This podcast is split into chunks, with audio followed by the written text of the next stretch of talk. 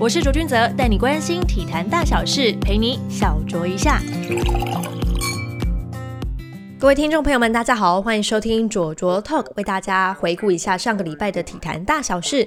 世界十二强棒球锦标赛，中华队在二十三号是进行开训典礼，同时公布最新的二十八人名单，由刘志荣、林心杰、张敬德、张志豪递补。女美投手胡志伟是确定参赛，预计在二十九号，也就是礼拜二返台，届时中华队二十八人将全员到齐。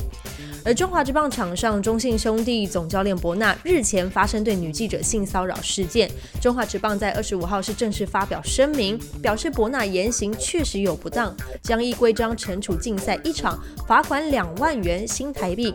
这个事件我有跟记者询问过详细当时的情况还原。那我觉得这个事件其实也可以给大家一个非常好的公关的范本，就是在中信兄弟的处理以及中华职棒的当下的一些回应等等。当然，在这处理的过程当中，一些公文的递送有一些些延迟到。但如果这件事情其实是在十月一号发生的话，我认为可以有更迅速的解决办法，而不是过了快大半个月了才有这件事情的处理的迹象。那再来是日本直棒例行赛，杨联第二名的软银进入季后赛之后，基本上就是没人挡得了他们，豪取十连胜，在日本大赛四战横扫巨人。二十三号是顺利夺下了日本一，达成三连霸，开启了软银王朝。而在美国职棒的部分，今年以外卡身份打进季后赛的国民，已经给出国民队的球迷许多惊奇以及许多惊喜。横扫红雀，收下队史第一座国联冠军，跟太空人在世界大赛也是打的冰冰冰冰。怎么说呢？截至目前为止，二零一九年世界大赛的主场似乎都占不了优势啊！有球迷当靠山，有球迷的加油声还不够吗？怎么都没有办法赢下来呢？而今天呢，是进行了世界大赛的第五战。Gary Cole 及时回稳，是缴出了七局失一分的内容，压制国民的打线。而太空人打线也很帮忙哦，挥出了三发两分炮，是奠定了胜机。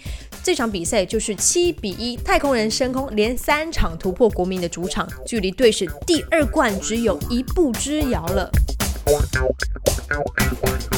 最后要来看到的是篮球场上的消息，NBA 新球季，嘿嘿，在台湾时间二十三号正式开打了。开幕战是由上届总冠军多伦多暴龙在主场以一百三十比一百二十二击败了鹈鹕。赛前暴龙颁发了冠军戒指，上面镶有超过六百五十颗，听清楚，六百五十颗钻石，合计十四克拉。其中单一钻石为一点二五克拉，为目前职业运动冠军界之冠第一名，就大了呗算就，因此被称为史上最大颗的冠军戒指。只不过在开幕战之外呢？在今天还有一场比赛也是蛮引人注目的，那就是写下连续五届闯进总冠军赛光荣记录、阵容大变动又面临伤病麻烦的勇士队。哇，他们的新赛季起步走得非常的艰辛。这一天呢，是面对了开季连吞两败的雷霆队。当家射手虽然 Stephen Curry 是轰下了二十三分，只是这场比赛在进行的当中是一度落后达四十分之多啊！最后是以九十二比一百二十分苦吞二连败，哇，大输了二十八分之多，谁想得到呢？谁想得到勇士会是这样子呢？好了，以上就是今天的卓卓 Talk，我们下个礼拜再见喽。